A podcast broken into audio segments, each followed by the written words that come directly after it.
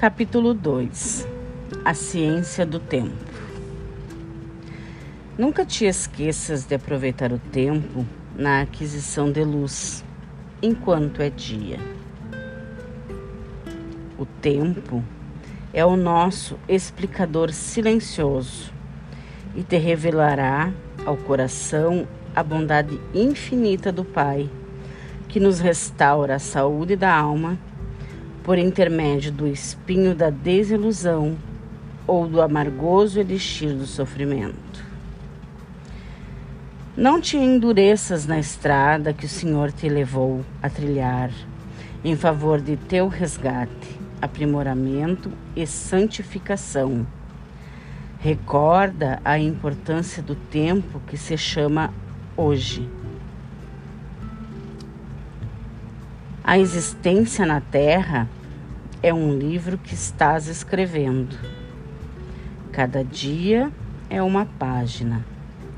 Cada hora é uma afirmação de tua personalidade através das pessoas e das situações que te buscam. Diz o preguiçoso: Amanhã farei. exclama o fraco. Amanhã terei forças. Assevera o delinquente. Amanhã regenero-me. É imperioso reconhecer, porém, que a criatura, adiando o esforço pessoal, não alcançou ainda, em verdade, a noção real do tempo. Quem não aproveita a bênção do dia vive distante da glória do século.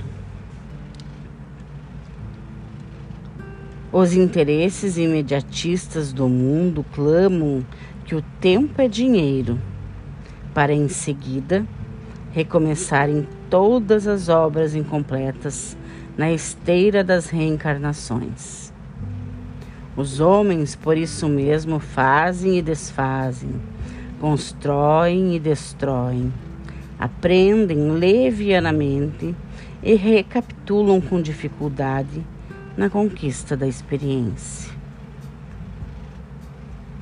À medida que o espírito avulta em conhecimento, mais compreende o valor do tempo e das oportunidades que a vida maior lhe proporciona, reconhecendo por fim a imprudência de gastar recursos preciosos em discussões estéreis e caprichosas.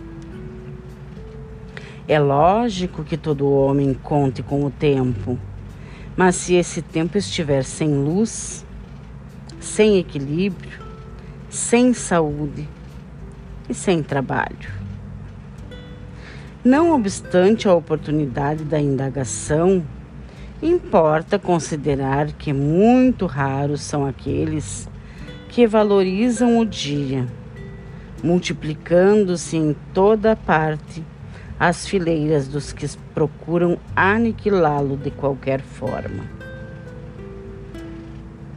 O tempo implacável dominador de civilizações e homens marcha apenas com 60 minutos por hora, mas nunca se detém. Guardemos a lição e caminhamos para diante com a melhoria de nós mesmos. Devagar, mas sempre.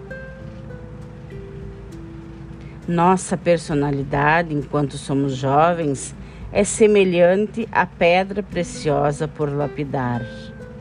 Mas o tempo, dia a dia, nos desgasta e transforma, até que um novo entendimento da vida nos faça brilhar o coração.